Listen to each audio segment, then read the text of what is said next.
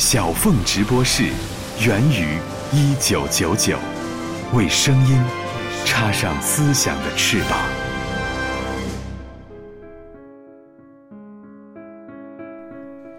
动身的时刻到了，我们分道扬镳吧。我去死，你们去活，何者更好？只有上帝知道。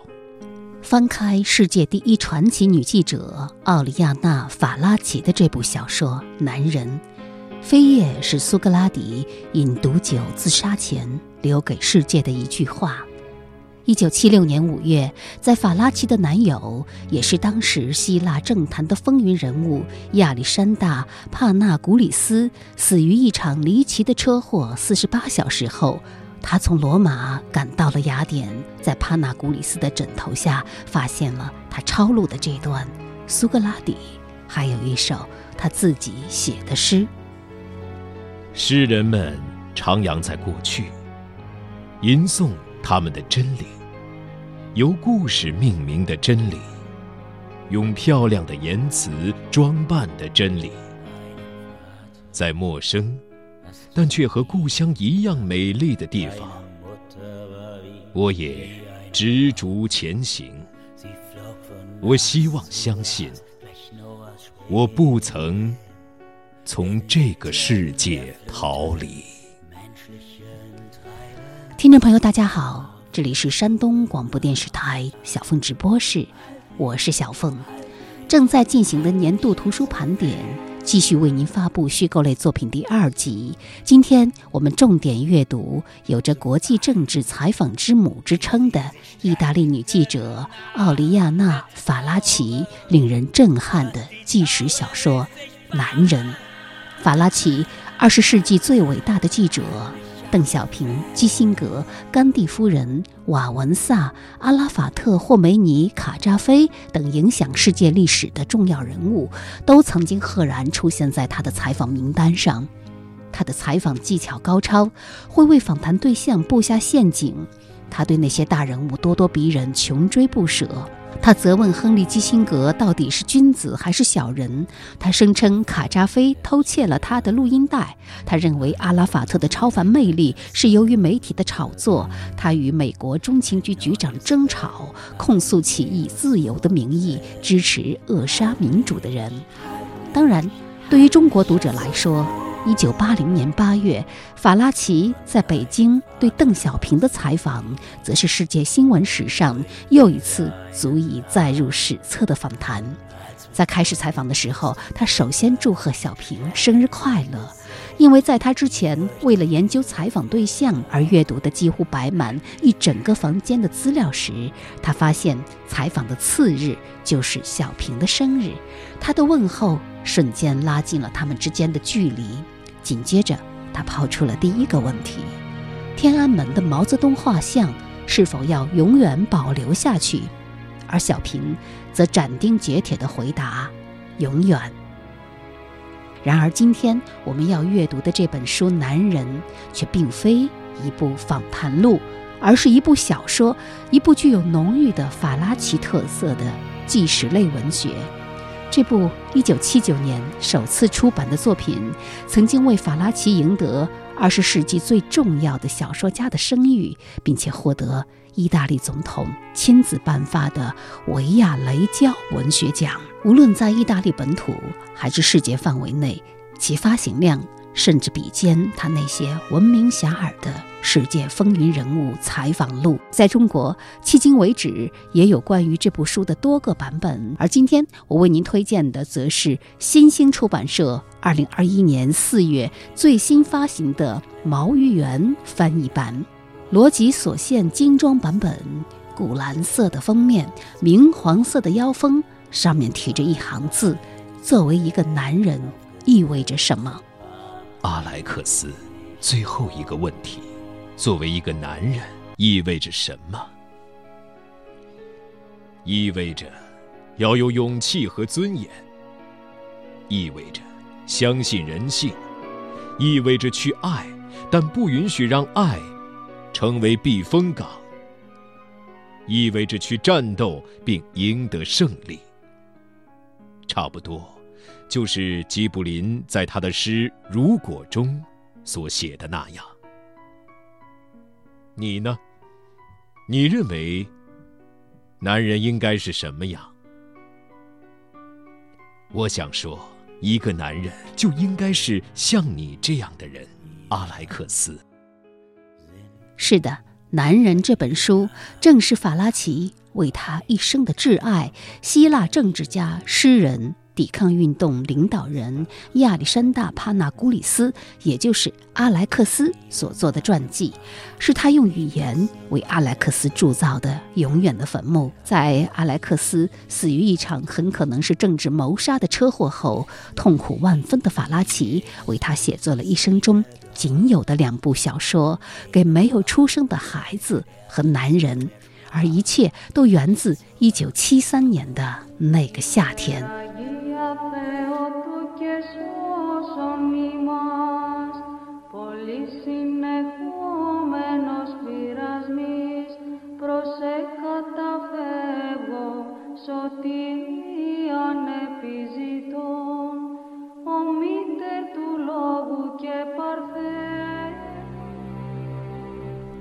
上帝并不存在这一痛苦发现，摧毁了命运这个字眼与概念。但要否定命运，却是妄自尊大的；声称我们就是我们自身存在的唯一主宰，则是疯狂的。你曾遗憾地问我：为什么我们以前没有见面？当我引爆地雷时，当他们折磨我、审讯我、判我死刑，并把我关在那个墓穴时，你在哪里？我怀着内疚的心情回答说：西贡、河内、金边、墨西哥城、圣保罗、里约热内卢、香港。拉巴斯、科恰班巴、安曼、达卡、加尔各答、科伦坡、纽约，然后又是圣保罗、西贡、金边、拉巴斯。当我列出这些遥远之城的清单时，就仿佛是在注明一段段背叛之旅的里程。我从未对你说过，我会出现在命运要我去的地方，因为命运已经注定了我们会在这一天的这一个时刻相逢。此前，却不能在这一天这一个时刻之前，我们各自所走的道路是如此不同和遥远，以至于最坚强的意志。也不能使他们相会。一九七三年八月二十三号，四十三岁的奥利亚娜·法拉奇前往雅典，采访了两天前刚刚从监狱获释的阿莱克斯·帕纳古里斯。他因暗杀希腊军政府领导人被捕入狱，在被判处死刑，有奇迹般的缓刑，在被关押到坟墓般的囚室里。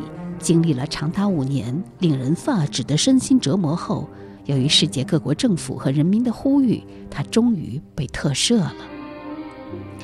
在这个炎热的夏天，他们在一座有着橘子树、柠檬树、玫瑰丛的别墅式的黄房子里相见了。那是帕纳古里斯，也就是阿莱克斯的家。法拉奇这个着装像个男人的女人，理了理被汗水浸透的长发。然后走向他的命运之约，他们的相见就像在同一条轨道上相对行驶的两辆火车相撞在了一起。在见到阿莱克斯之前，法拉奇已经是世界上最具声望的战地女记者。这位前二战游击队员生于意大利佛罗伦萨。一九六七年开始任《欧洲人周刊》战地记者，采访过越南战争、印巴战争、中东战争和南非动乱。此时，他并不知道阿莱克斯的长相。穿过人群，沿着小路，踏上凉台，来到一扇挤满了更多激动之人的小门口，然后走进一个充满喧闹声的破旧客厅里。法拉奇还是一下子在人群中认出了他。顷刻之间，他们的目光就碰到了一起，并且有一种一见如故之感。瞬间，那些他采访过的非凡人物的影子，仿佛在这个男人身上重合了。这个瘦小的、长相难看的男人，这个小黑眼睛闪亮闪亮的男人。这个一脸的黑色络腮胡，在苍白病态的面容上显得十分抢眼的男人，只可能是黄安市、阮文山、恰托、胡里奥、马里盖拉、蒂托德、阿伦卡尔、利马神父。黄安市伸出双臂，跳了起来。阮文山急匆匆地。跑到我面前，恰托、胡里奥、马里盖拉抓住我的手，拥抱我。蒂托德、阿伦卡尔、利马神父伸出手，温柔地抚摸我的脸。不过，说出下面这句话的声音是属于你的。你好，你终于来了。这是一种那样的声音。甫一听见，就会使人永远失去平静。或许在这儿进行的不是采访，而是灵魂的融合，是把一个男人和一个女人引向彼此之爱的一次会见。这是世界上最危险的一种爱情，因为它把理想与道德、感情与诱惑混合在了一起。虽然阿莱克斯比法拉奇小十岁，但是经过这几年的遭遇，他看起来十分苍老。相比而言，法拉奇倒显得年轻、活力十足。实际上，阿莱克斯还是法拉奇的仰慕者。在监狱中，他读了很多他的文章，学习了意大利语。他甚至安排自己的朋友手捧鲜花去机场等候他。但遗憾的是，这位朋友并没有迎接到他。这是一个惊慌失措的、受过伤的男人，这种特征马上就触动了奥利亚娜·法拉奇的灵魂深处。这次采访持续了好几个小时，时不时的，阿莱克斯的母亲会送来一些咖啡。阿莱克斯嘴里叼着烟斗，谈及最悲惨的时刻，他经常用力地咬它。他的故事在奥利亚娜·法拉奇面前展开，在结束的时候。征服了他。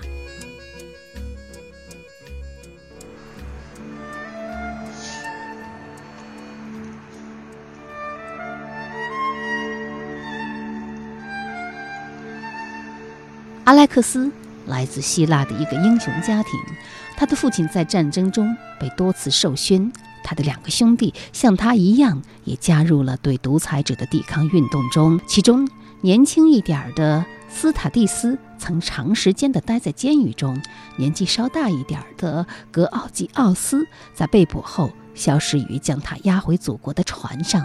他在试图逃跑时死亡，被监狱的看守们扔出了船外。很少有人知道真相，他的尸体再也没有找到。每次在皮雷奥港口打捞起一具尸体的时候，人们就会叫阿莱克斯的母亲雅典娜，让他去辨认是不是他的儿子。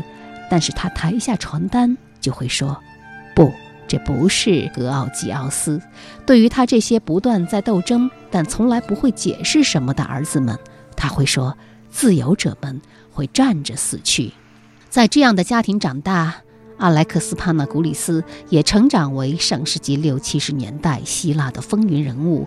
作为一名政治家和诗人，因为反对希腊军政府统治，他在一九六八年八月十三号策划了刺杀军政府领导人帕帕多普洛斯的行动，因未遂而被捕，并一度被判处死刑。《男人》这部书的第一章讲述的就是阿莱克斯。帕纳古里斯被关在监狱里的那段日子。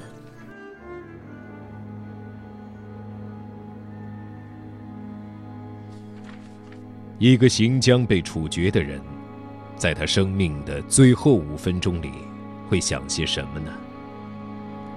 几年后，当我向你提出这个问题时，你回答说：“要把这种心情表达出来非常困难。”实际上，你花了很大功夫才用一首诗来表达了当时的感受。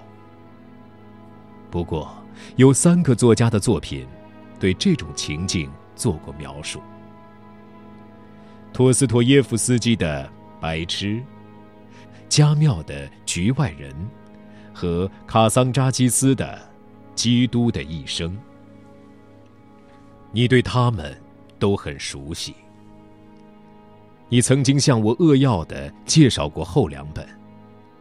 关于第一本书，没有来得及说。因为我们对此产生了分歧。我坚持认为《白痴》中没有类似的情节。你反驳说，我错了。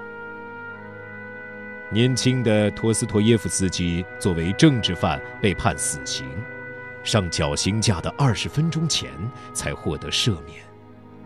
书中的梅什金公爵讲了这事，但你记不住是在哪一章。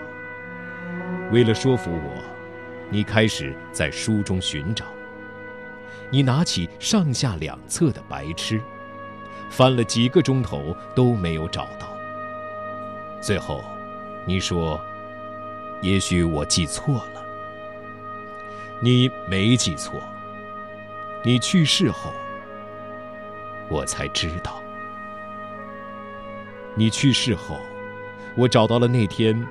你没有找到的那段话，你画了线的那段话，你自认这段话就是对你生命最后五分钟内心体验的描述。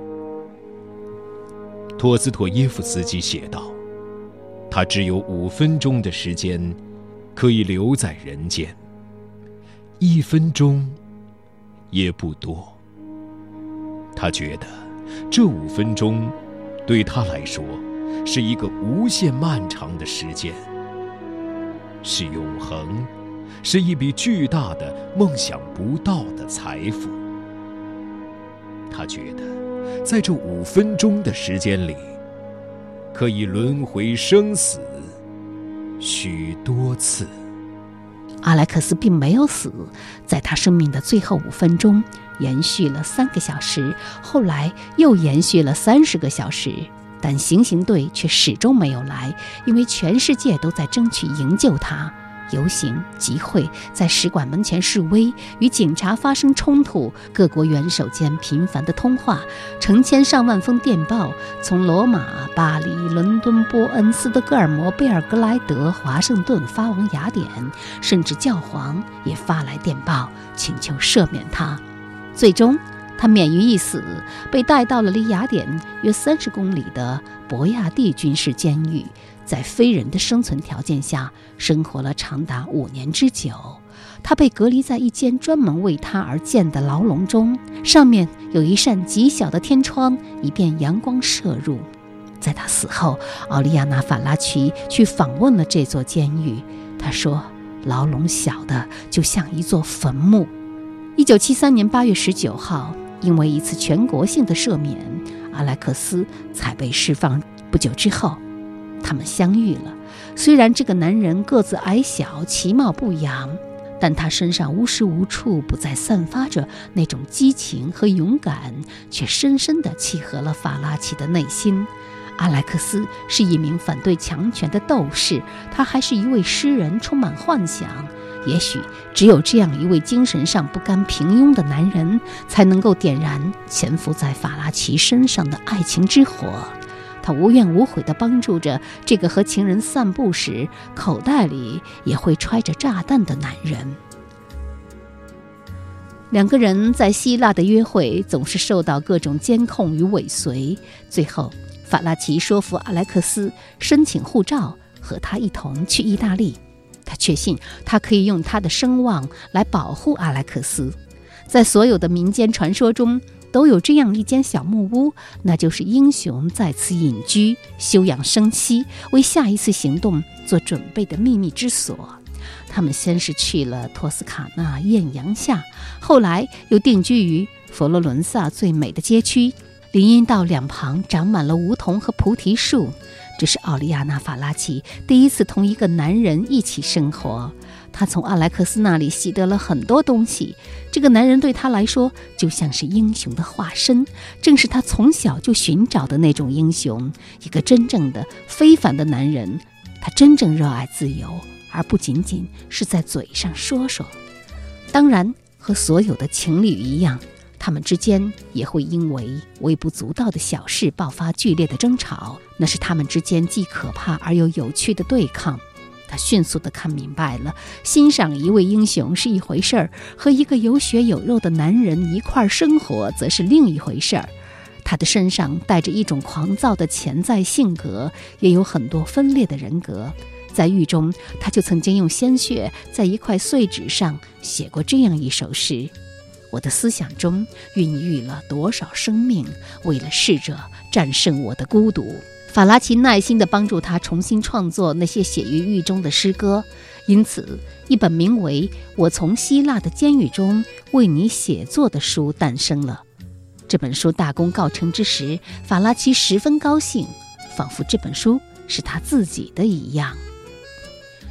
由于阿莱克斯没能获得美国签证。在长达一年多的时间里，奥利亚娜·法拉奇都没有回到过纽约的家中。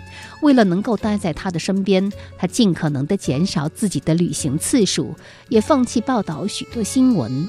尽管他很感兴趣，比如在智利发生的皮诺切特政变、以色列发生的赎罪日战争，或者是葡萄牙政权的垮台。他也同意和阿莱克斯结婚，尽管只是按照他的方式秘密交换了戒指而已。一九七四年八月，希腊军政府独裁统治已经垮台，阿莱克斯决定重回雅典投身政治。然而这次，奥利亚娜·法拉奇没有同行，他更喜欢回到他纽约的家中，重新开始为报社工作。去雅典的飞机和去纽约的飞机几乎同时起飞，他们在机场惜别。他一直说阿莱克斯是堂吉诃德，而他则是忠实的仆人桑丘潘沙。他的使命就是跟着主人梦呓夸夸其谈，忍受无法忍受的痛苦和想象中的敌人格斗。法拉奇开玩笑，桑丘潘沙将要离开堂吉诃德，准备去做巴拉塔里亚的总督。不过。他还是会回来的，高高兴兴地做他的仆从。他们彼此请求原谅，伴着无数的悔恨，后悔在一次毫无意义的争吵打斗中失去了他们再也不可能出生的孩子。然而，阿莱克斯这一次流亡后的返乡，却没有迎来他想象的热情回报。在法拉奇的笔下，这个英雄身上始终笼罩着堂吉诃德式的徒劳。与失败的阴影，在关于英雄的故事中，只有在他重返故里后，他在一个难以想象的环境中所经历的痛苦和所取得的业绩，才是值得称颂的。如果不能荣归故里，那他常年流落异乡的生活便失去了任何意义。但同时，回乡又是一件他必须面对的最痛苦的事。这种痛苦，比他在严峻的考验中、斗争中所经受的痛苦更深。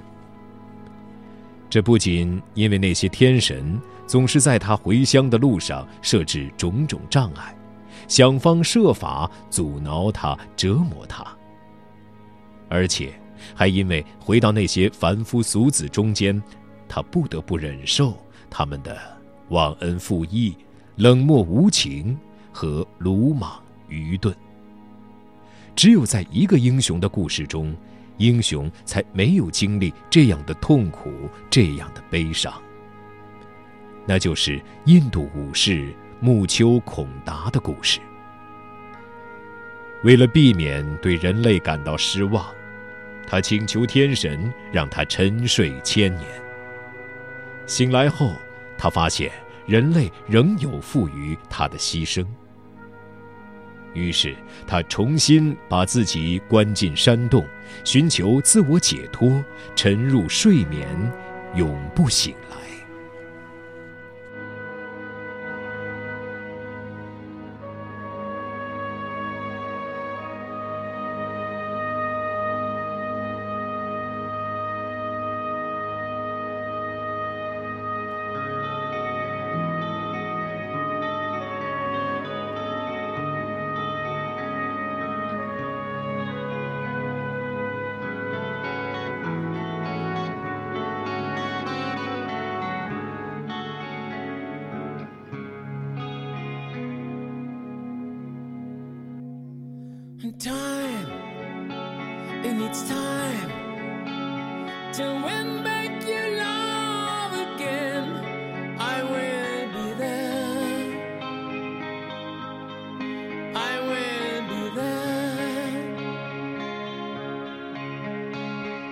Love